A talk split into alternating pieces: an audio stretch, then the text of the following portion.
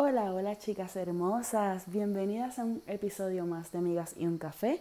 Yo soy Naomi Nieves y lo sé, lo sé, lo sé, lo sé que llevo tiempo sin grabar un episodio, pero han pasado tantas cosas en estos últimos meses que en realidad no me había tomado el tiempo de sentarme un ratito y poderme eh, poner a grabar un episodio. Así que son la una de la mañana y decidí antes de irme a acostar, pues tomarme un ratito y grabar este episodio nuevo. ¿Por qué lo estoy haciendo? Porque han pasado tantas y tantas y tantas cosas en estos últimos meses que en realidad todo lo que conocemos ha cambiado. Estamos en un tiempo donde nos toca estar encerraditos, tal vez sin ver a nuestros seres queridos o sin ver a nuestras amistades.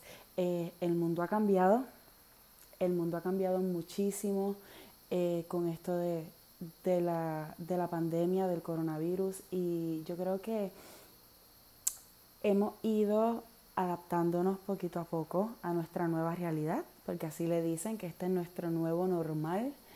Eh, hemos ido trabajando con, con, nosotros mismos, hemos ido trabajando con nuestros seres queridos, ¿verdad? Para que para que aún en la ausencia de tal vez no poderlos ver físicamente, no poder abrazarlos o besarlos, pues estemos conectados, ¿verdad? De alguna manera u otra, gracias a la tecnología podemos estar conectados 24/7 y eso es lo importante, que no perdamos ese vínculo, que no perdamos ese lazo, que no perdamos la comunicación.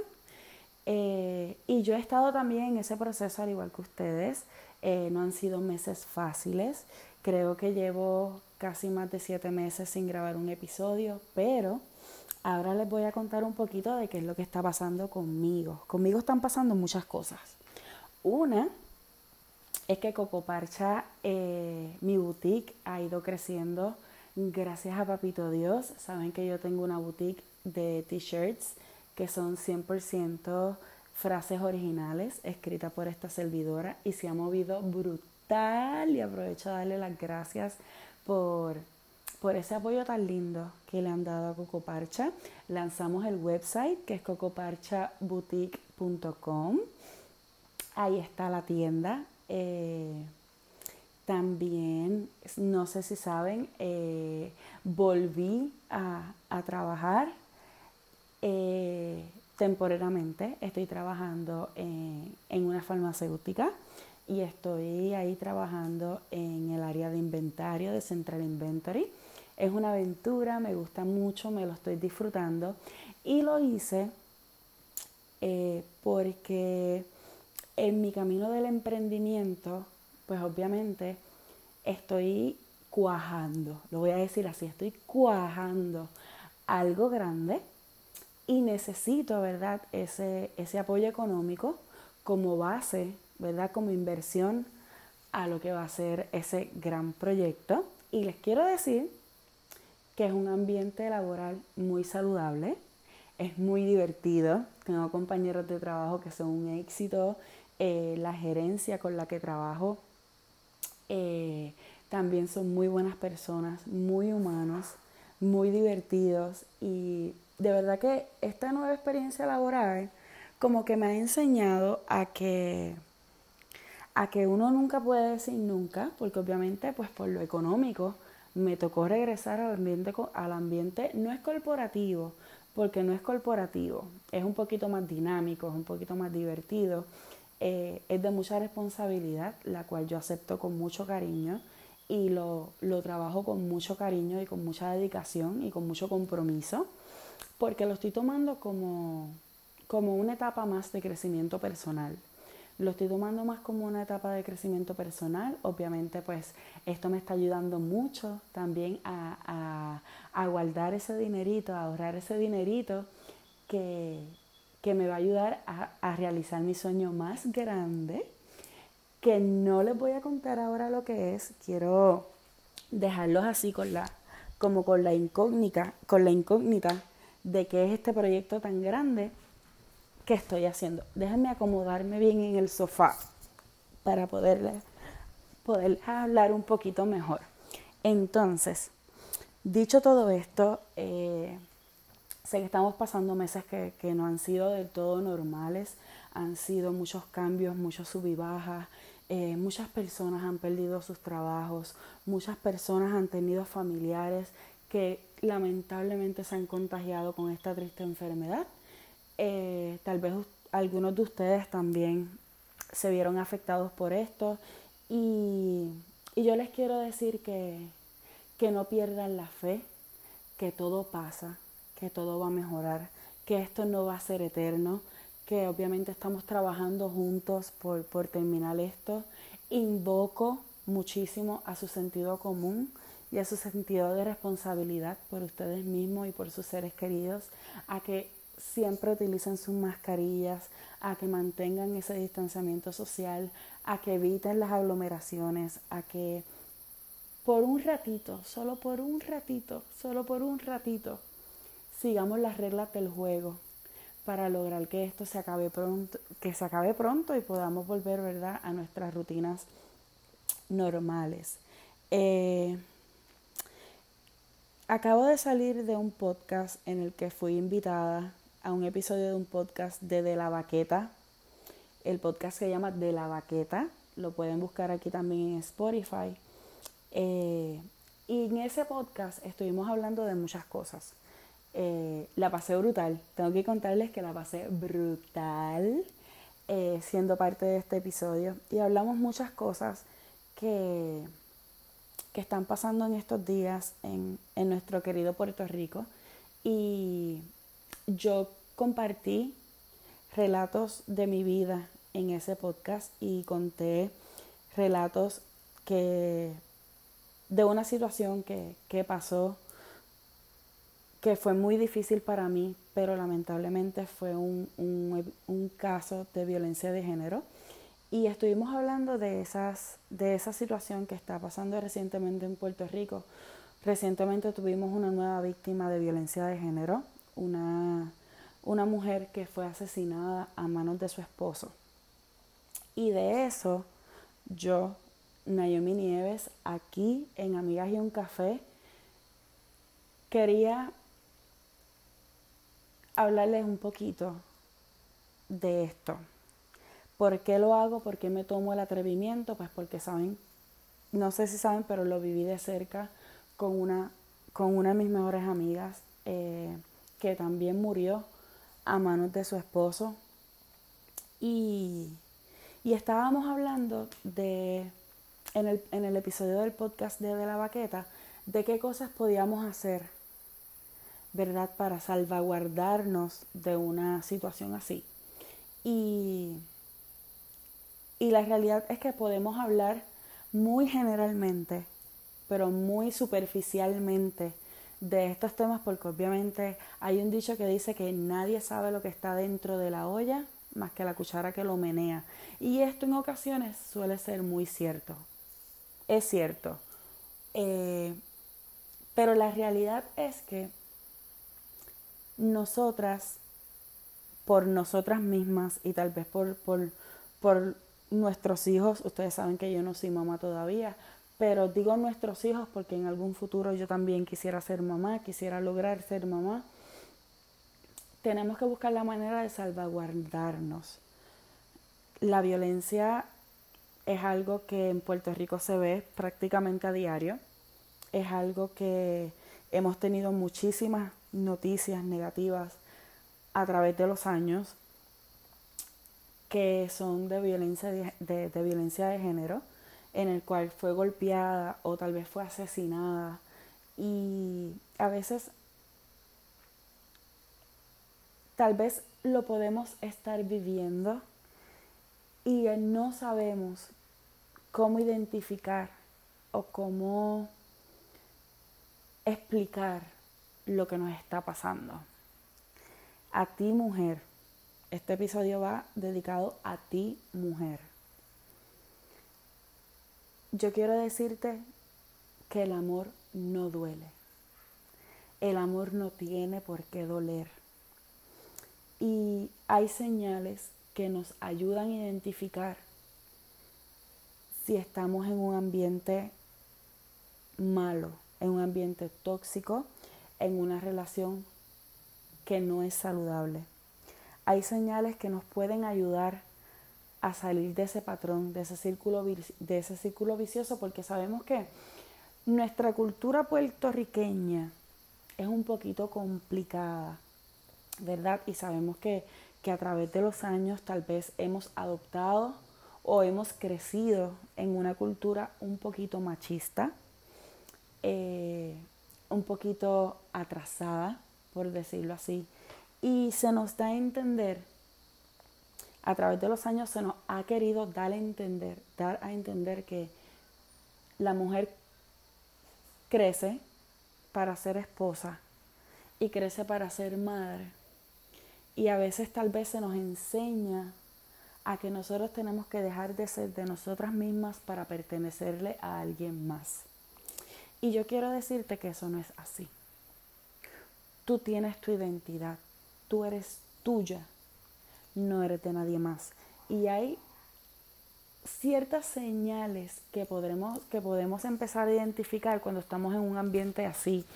Por ejemplo, eh, la manera en que se nos habla, si se nos habla en un tono violento, si se nos prohíbe, si se nos minimiza, si se nos insulta, si se nos eh, maltrata verbal y emocionalmente, si se nos manipula, si se nos denigra como mujer, pues esas son varias señales que podemos empezar a identificar como un patrón que no es saludable.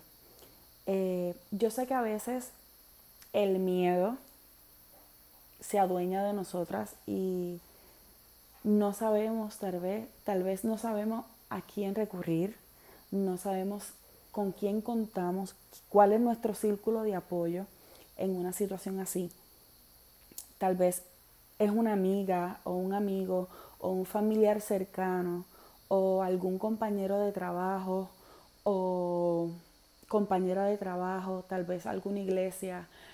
Siempre hay un recurso al que podemos recurrir cuando estamos dentro de una situación así. Obviamente lo más importante es que llegues al punto en que tú misma digas, esto no está bien, esto que me está pasando no está bien, esto no puede ser normal. Y empiezas a buscar ayuda. La realidad es que empieces a buscar ayuda, no te puedes quedar callada.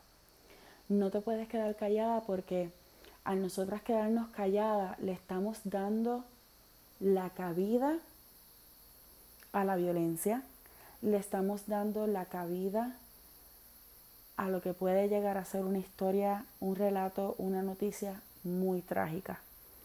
¿Ok?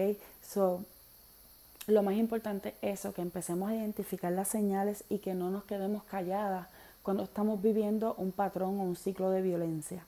¿Ok? Eh, algo que también te tienes que meter en la mente que no solamente es maltrato físico. O sea, la persona no tiene que llegar a darte, a golpearte, a, maltratarte físicamente para que tú te des cuenta que estás viviendo en un patrón de maltrato.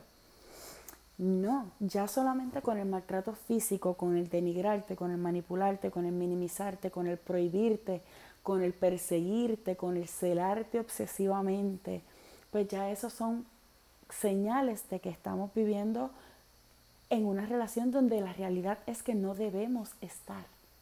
¿Ok? Yo sé que a veces tomamos la, la, la actitud de que no me puedo ir de mi casa por mis hijos. Si yo me voy de mi casa, ¿qué le va a pasar a mis hijos? ¿O con quién se van a quedar, a se van a quedar mis hijos? O si yo me voy de mi casa, tal vez la persona me puede perseguir y me puede hacer daño. Y ese mismo miedo y ese mismo temor es el que nos hace quedarnos ahí. Y la realidad es que tienes que leer, tienes que educarte. Hay leyes que te protegen, hay leyes que te amparan y hay sitios de cuidado. Hay hogares para mujeres maltratadas. Ay, pero Naomi, ¿cómo tú me vas a decir a mí que yo me tengo que meter en un hogar cuando yo tengo hijos, cuando yo tengo esto, cuando yo tengo otro? Pues mira, esas estadías en esos sitios usualmente son temporales hasta que puedes, ¿verdad?, pararte en tus dos piernas y poder seguir adelante con tu vida. Lo importante es, como les dije, identificar señales, identificar señales, no intentar eh, tomar las riendas de la situación con nuestras propias manos. Eh, como que decir, no, yo voy a hablar con él, a ver si llego a algún tipo de negociación. Usualmente la persona que es violenta no cambia de la noche a la mañana y a veces el, el esperar ese cambio, el, esperar esa modificación de conducta es lo que hace que todo sea tarde. Es lo que hace que sea tarde. Y yo no quiero que sea tarde, ni para ti, ni para mí, ni para nadie. Hay un, hay un detalle bien importante en todo esto que les estoy mencionando, que era lo que estaba hablando con los muchachos de, de la baqueta, y es que nosotras tenemos algo que se llama identidad. Y cuando vamos perdiendo esa identidad, cuando vamos perdiendo nuestra personalidad, cuando vamos perdiendo quienes somos, nuestra femineidad, nuestra, nuestra alegría, nuestra vibra, nuestra chispa, que nos identifica a mí como Naomi Nieves, a ti como María López, a, a... Ustedes me entienden. Pues ya cuando se está perdiendo eso, ya tenemos que saber que algo anda mal ¿Por qué si yo soy una mujer completamente alegre, que tal vez a mí me gusta tener música todos los días y me gusta bailar al son de la música todos los días, ya yo no bailo? O si a mí me gustaba salir con mis amigas de vez en cuando, ya no las veo, ya no sé de ellas, no puedo salir, no me dejan salir. Si intento salir, se me forma un revuelo en mi casa. Eh, si quiero salir con mis amigas tal vez a tomarme un café, una copa de vino, ir al shopping, hacer compra, me protestan, me, pelean, me lo prohíben. Ese aislamiento, ese aislamiento en el que te están sometiendo, tienen razón de ser. Y déjame decirte que no porque tú quieras salir con tu amiga o quieras eh, ver tal vez a un ser querido o quieras compartir con tus amistades o quieras tiempo para ti esos son daños a la relación, no son daños a la relación. O sea, eso es parte de tu identidad, eso es parte de quien tú eres, eso es parte de lo que tú, eso es parte de tu ser, es parte de tu ser. Y tú no tienes por qué perder tu identidad por salvaguardar una relación. ¿Ok? Tal vez es la invasión a la privacidad, el chequeo constante de tu celular, la inseguridad con la que él se proyecta delante de ti, que no puedes hablar con un hombre porque ya rápido se están haciendo 20 cuentos en la cabeza. Y esas situaciones así empiezan con peleas bien sencillas, luego se va complicando el panorama y puede terminar en tragedia. Así que obviamente no podemos generalizar porque no, no todos los casos son iguales hay situaciones en las que sí las partes pueden llegar a una negociación, pueden llegar a un, a un, punto medio y la relación puede ¿verdad? volver a florecer. Errores cometemos cualquiera, pero, pero, pero, la violencia no es tolerable en ninguna relación. El maltrato emocional o verbal, psicológico, no es tolerable en ninguna relación. No lo es, no lo es, no lo es. Tú tienes que conocer que hay leyes que te amparan, tienes que conocer que hay leyes que te protegen, tienes que, tienes que saber que hay manera de salir, de buscar ayuda. Tal vez en el momento en que, están, que se están presentando las situaciones, no tienes fuerzas suficientes para buscar ayuda porque ya estás cansada, estás exhausta, no tienes rumbo ni dirección, no sabes qué vas a hacer con tu vida y eso te aguanta y eso te, te, te priva de tu poder buscar tu libertad y tu seguridad. La crianza influye muchísimo. Yo quiero decirle que la, que la crianza influye muchísimo porque durante muchos años, a través de la historia, yo creo que desde los tiempos de la Biblia, se ha inculcado a que la mujer está para servirle al hombre, que la mujer está para aguantar al hombre y que no importa la situación que esté pasando, la mujer se tiene que quedar ahí porque es su casa, porque es su esposo y tiene que buscar la manera de que hacer, cómo hacer de que esa relación funcione. Y yo te quiero decir algo a ti. Tú eres un alma, eres un alma libre. Tú no eres de nadie. Tú eres tuya. Nadie posee a nadie. Nadie le pertenece a nadie. Cada persona, cada individuo tiene libre albedrío de poder elegir con quién va a pasar su vida. Y es la realidad. Pero yo sé que a nadie en esta tierra, a nadie, le gustaría estar en un sitio donde ella no existiera, donde ella fuese invisible, donde ella fuese insultada, maltratada, denigrada, castigada. Y yo sé que a veces en, este, en estas situaciones se utiliza mucho la manipulación y se, se utiliza mucho lo que es virar la tortilla, en palabras criollas, y es cuando él te hace sentir que tú eres culpable de lo que está pasando. Eso no es real. Tú no puedes ser, o sea, tú no eres más nada que una víctima. ¿Ok?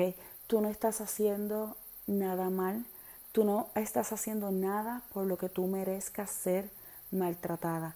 Nadie tiene derecho ni de arrebatarle la vida a nadie, ni de recibir maltrato por parte de su pareja, ni de hombre a mujer, ni de mujer a hombre. ¿Ok? Todas tenemos la voluntad y todas tenemos la capacidad de salir de situaciones tan y tan fuertes que es asombroso. Lo que pasa es que a veces esas cualidades no las conocemos. Y pasamos tanto tiempo en el mismo patrón y pasamos tanto tiempo en el mismo ciclo que no sabemos identificar una salida. Y en ese momento que tú sientas que tienes que salir de ahí, esa es tu vocecita interior. A esa voz es la que le tienes que hacer caso. Al momento que tú sientas que tu vida corre peligro, que tu que tu vida, o sea, que tu vida corre peligro. Ya cuando tú sientes eso, es que ya tú sabes que algo está mal. Cuando te sientas intranquila, cuando no puedas estar en paz, cuando todo sea pelea, cuando todo sea se esté oscureciendo, cuando todo se esté oscureciendo en tu vida, es momento de salir, es momento de buscar ayuda, es momento de correr si es necesario. ¿Ok? Eh, quise grabar este episodio porque me entristece mucho ver las noticias, me entristece mucho saber que hay mujeres que todavía están pasando por esto y se quedan calladas. Me entristece mucho saber que tal vez por algún patrón cultural o algún patrón de vida, nos hacen creer que lo que estamos viviendo, que nos está haciendo tanto daño, es la norma. Y no es así. Yo sé que hay situaciones en que sentimos que, que eso es lo que conocemos, que eso es a lo que estamos acostumbradas, que eso es lo que nos tocó vivir, que esas fueron las cartas que nos jugó el destino, que nos jugó la vida, y la realidad es que no es así. Tú puedes cambiar tu vida en el mismo instante en el que tú lo decidas. Las decisiones aquí juegan un papel bien importante porque las decisiones son las que van a trazar el camino donde tú te vas a dirigir. Pero la realidad es que todo empieza con una decisión. Una decisión tal vez de, de ir a realizar una querella por acoso o una orden de alejamiento o hasta una orden de protección eh, antes de que llegue tal vez al maltrato físico. Déjame decirte que una querella por maltrato físico, emocional, psicológico es tan y cual válida como lo es una denuncia por maltrato físico, por algún golpe. ¿Ok? eso lo tienes que tener bien presente en tu mente. Eh, que tienes leyes de tu lado, que tienes muchos canales que puedes utilizar. Hay muchas líneas que son confidenciales, que son para buscar ayuda. Está la línea Paz, está el Hospital Panamericano, está, eh, está también, yo sé que el Hospital Pavía tiene un ala también de ayuda psicológica y psiquiátrica. Eh, obviamente están los cuarteles, las comandancias, los tribunales. Lo importante es que tomes la decisión de salir de ese ciclo de maltrato. ¿Cómo sabemos cuando es maltrato y cómo sabemos cuando no lo es? Maltrato es cuando te altera la paz, cuando sientes que no puedes respirar, cuando te están persiguiendo, cuando te están prohibiendo, cuando te están aislando de tus seres queridos y tus amistades. El ofensor en este caso, el maltratante en este caso, va a tener un punto clave y es que ese punto clave, ese punto clave es que te va a aislar de tus familiares y de tus seres queridos, porque obviamente su interés es que nadie se entere de lo que está pasando. Y si se enteran, te va a querer hacer ver a ti como la culpable. Esa es una señal, yo digo que una, una de las más peligrosas, porque obviamente el ser ofensor o el maltratante te quiere toda para él. Perdón, te quiere toda para él. Entonces él va a hacer lo posible para que tú no tengas escapatoria, para que tú no tengas a dónde ir o tardes más en poderte ir.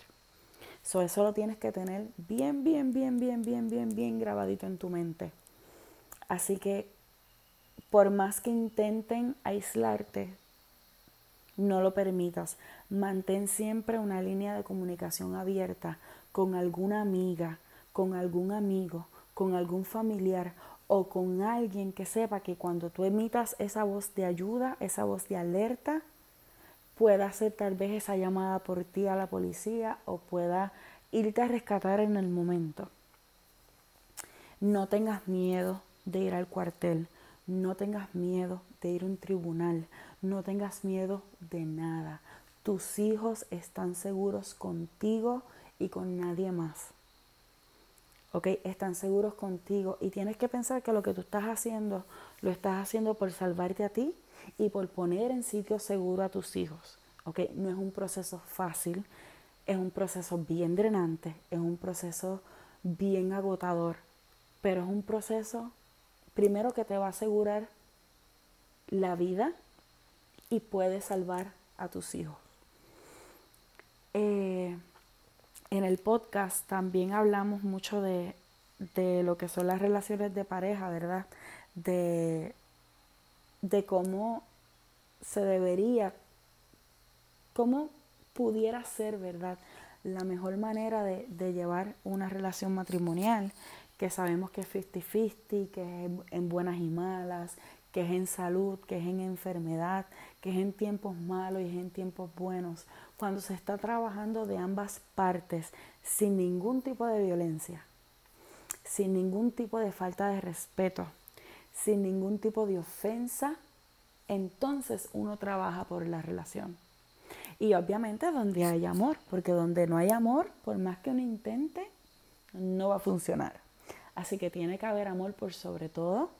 A veces confundimos el amor con la costumbre.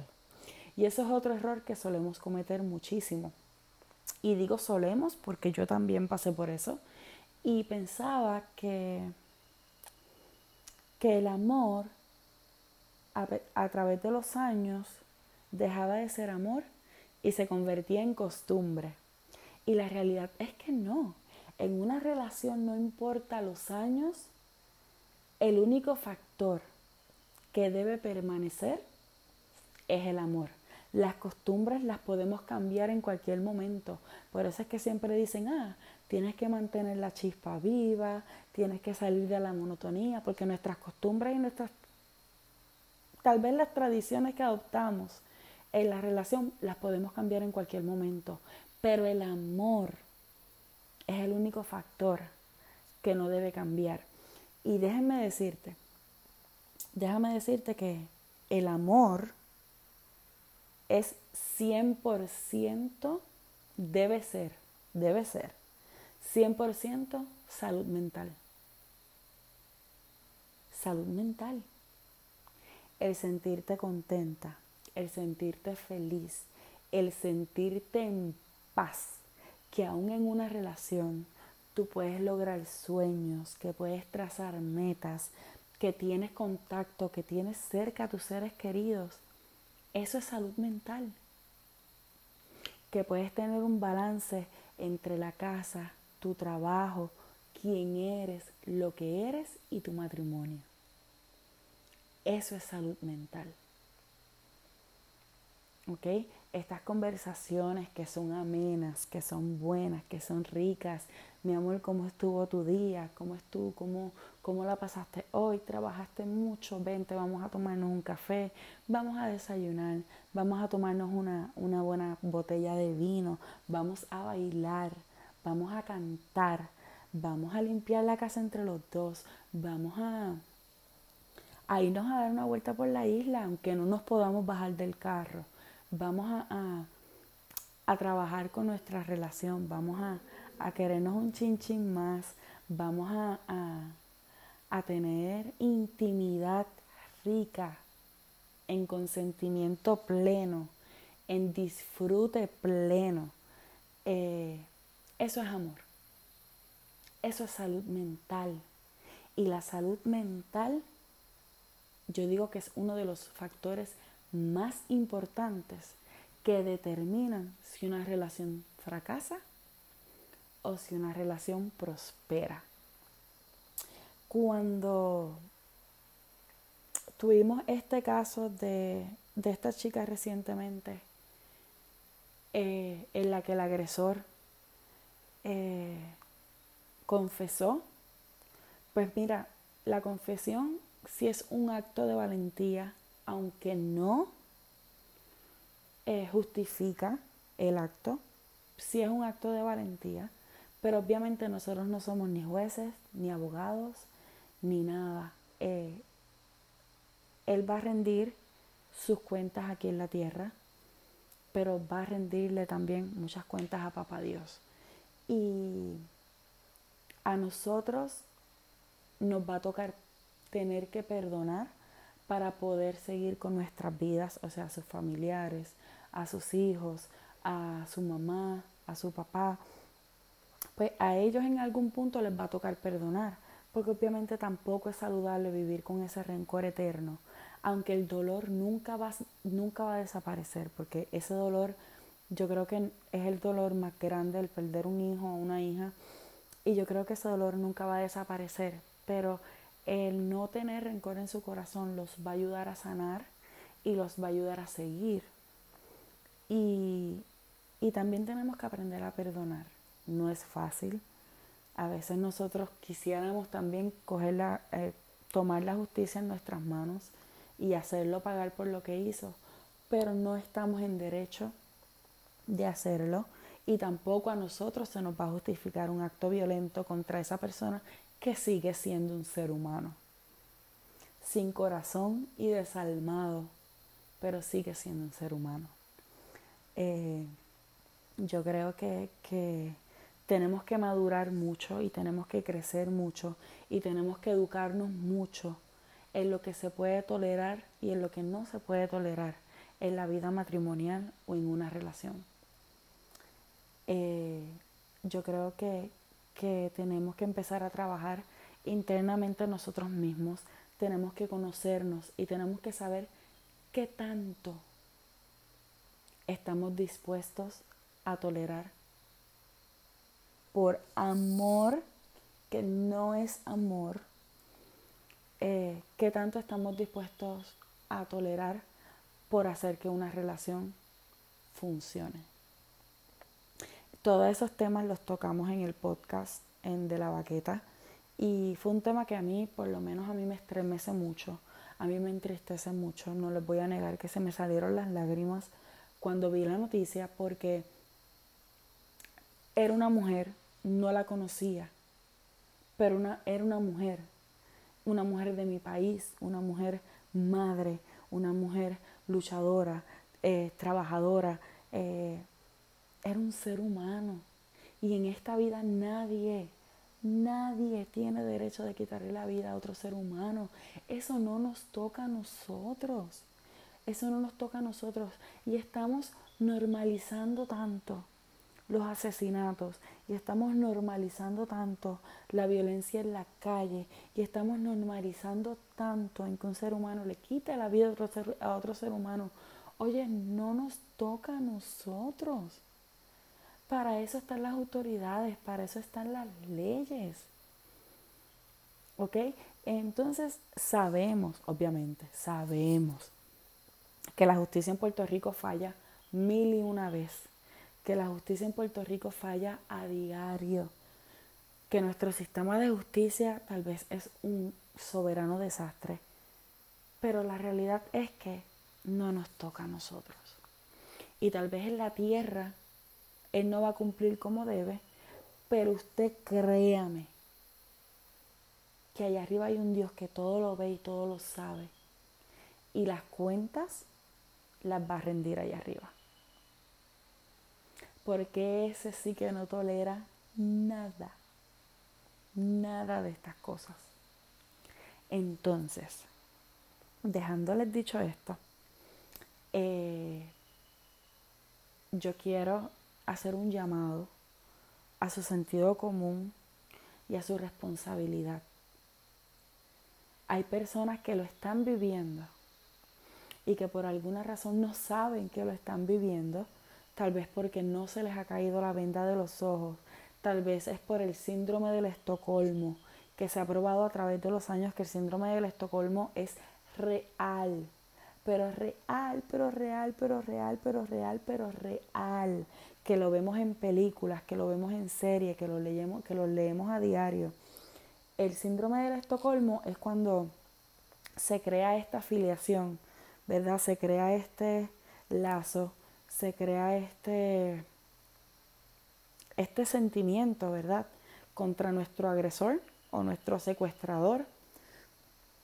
Y, y empezamos a tolerar la situación porque nos empezamos a acostumbrar a lo poquito que tal vez nos da eh, y empezamos a verlo como una normalidad. Y el síndrome del Estocolmo eh, se conoce mucho más en las mujeres por esto mismo. Se le llama el síndrome de la mujer maltratada, que es una mujer que es maltratada, que tal vez ella no sabe que es maltratada o no quiere aceptar que es maltratada y se queda en la situación por mucho tiempo, esto terminando ya sea en desgracia o ella viviendo esta situación eternamente. Como les dije, ya sea maltrato físico, emocional, psicológico o físico. Eh, entonces, el síndrome del Estocolmo es eso, crear un bond de cariño, de costumbre con nuestro agresor, nuestro ofensor. Y el síndrome de la mujer maltratada es el de la mujer que sabe que está siendo maltratada, aún no se va o no sabe que es una mujer maltratada porque es su realidad, es su, es su normalidad, es su costumbre, es lo que conoce eh, o de esta mujer que simplemente está enajenada de toda la realidad de afuera y su mundo es su burbuja, su mundo, su situación es su mundo, su burbuja, su, su realidad, su casa, su hogar. Eh, así que tenemos que estar bien pendientes de estas señales, utilizando siempre sentido común. Tal vez tenemos una amiga, un, una, un familiar, una hermana, una tía, una prima, una sobrina que se ha sometido por mucho tiempo a este tipo de conducta y ya la ve normal. ¿Ok? También otro factor del que tenemos que estar bien alerta es tal vez al abuso de sustancias, al abuso de droga, al abuso de alcohol. Tal vez la persona toma y se vuelve muy agresiva. Eh, tal vez la persona hace uso de sustancias y se convierte en una persona completamente distinta que aunque no pasa seguido, cuando pasa es grave, pero como no pasa seguido, pues lo pasamos por alto.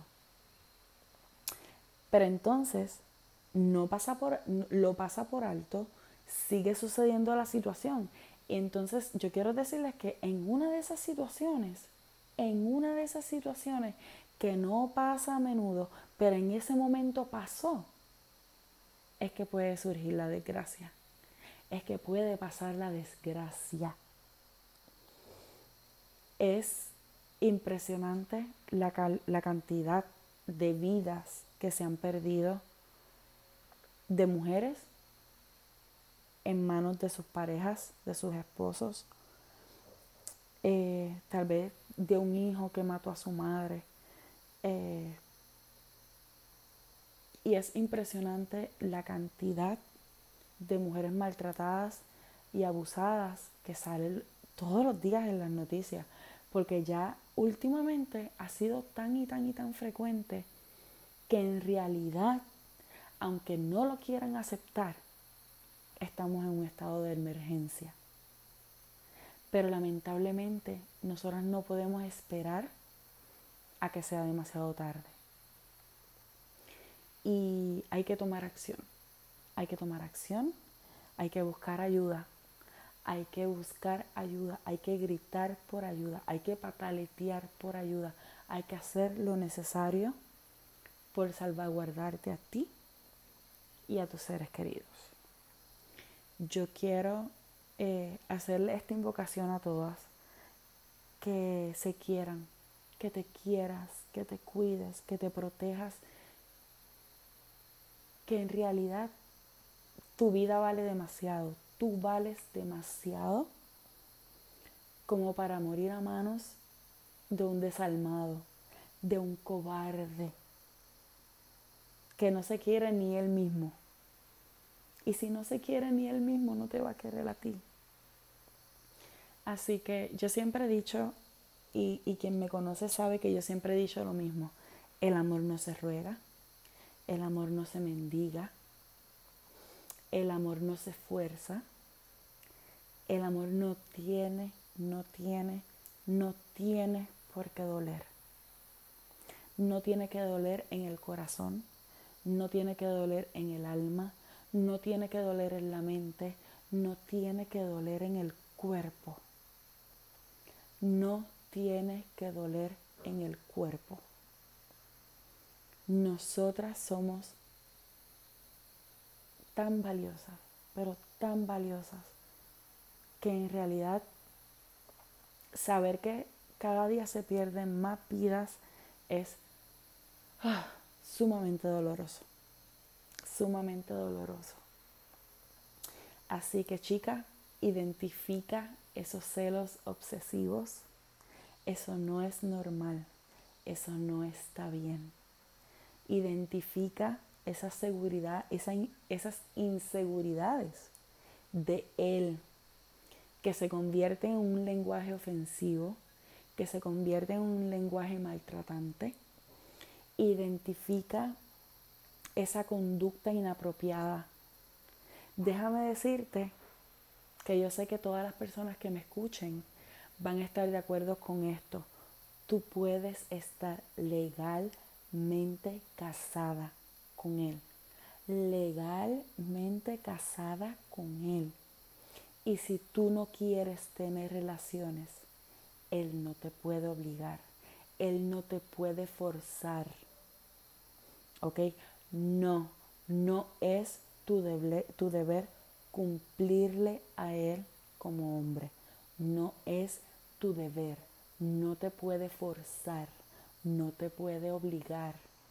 Aún en un matrimonio, una relación sexual que se lleve sin consentimiento de ambas partes es una violación. Suena un poco fuerte la palabra, pero lo es una relación sexual que no tenga consentimiento de ambas partes es una violación, aun tú estando casada con él. No es tu deber. Así que yo sé que Déjame ver cuánto tiempo llevo hablando aquí con ustedes. Ah, 45 minutos. Ok, yo creo que ya lo voy cortando, pero solo quería decirle esto. Eh, valemos demasiado, valemos demasiado, valemos demasiado. Y no, esto no es un discurso feminista y no, esto no es un discurso, eh, no sé cómo lo quieran poner, no, esto no es un discurso de ninguna de esas creencias, no. Esto es un discurso sobre el valor humano. Esto es un discurso sobre tu valor como mujer. Esto es un discurso sobre tu valor como persona. ¿Ok? El maltrato no solamente viene del hombre a la mujer, viene también de la mujer al hombre, viene de las relaciones de hombre a hombre, viene de las relaciones de mujer a mujer. La violencia es violencia en cualquier género. Las violaciones son violaciones en cualquier género. ¿Ok? Así que si vamos a estar con alguien, tenemos que estar con alguien por amor, tenemos que estar con alguien por el respeto que recibimos, por el respeto que podemos dar, por la confianza que podemos brindar, con la confianza que nos dan por el amor incondicional, por los cuidados, por las atenciones, por la pasión, por el romance, por las risas, por los momentos buenos y no tan buenos. No, ningún matrimonio es perfecto. Ningún matrimonio es perfecto. ¿Ok? Ningún matrimonio tiene que ser violento en ningún matrimonio, sea del sexo que sea, se debe permitir el maltrato o la violencia. Así que yo espero que les haya gustado mucho este episodio. En realidad lo hablé con el corazón, como una voz de conciencia, como una voz que estás escuchando así en tu mentecita, tal vez mientras estás guiando, o mientras estás limpiando, o mientras te estás tomando un café, como una voz que, que quiere decirte que no estás sola, que hay salida, que hay maneras, que hay canales, que hay leyes. Como una voz que, que te dice, yo soy mujer, tú eres mujer. Y yo te quiero viva. Te quiero viva, ni agolpeada, ni maltratada. No, te quiero viva, te quiero feliz, te quiero tú, te quiero contenta, te quiero risueña, te quiero cantando, te quiero bailando, te quiero viviendo, te quiero viva. Así que yo me voy a despedir, las quiero mucho, les envío un besote. Hasta la próxima, aquí en Amigas y un Café. Bye.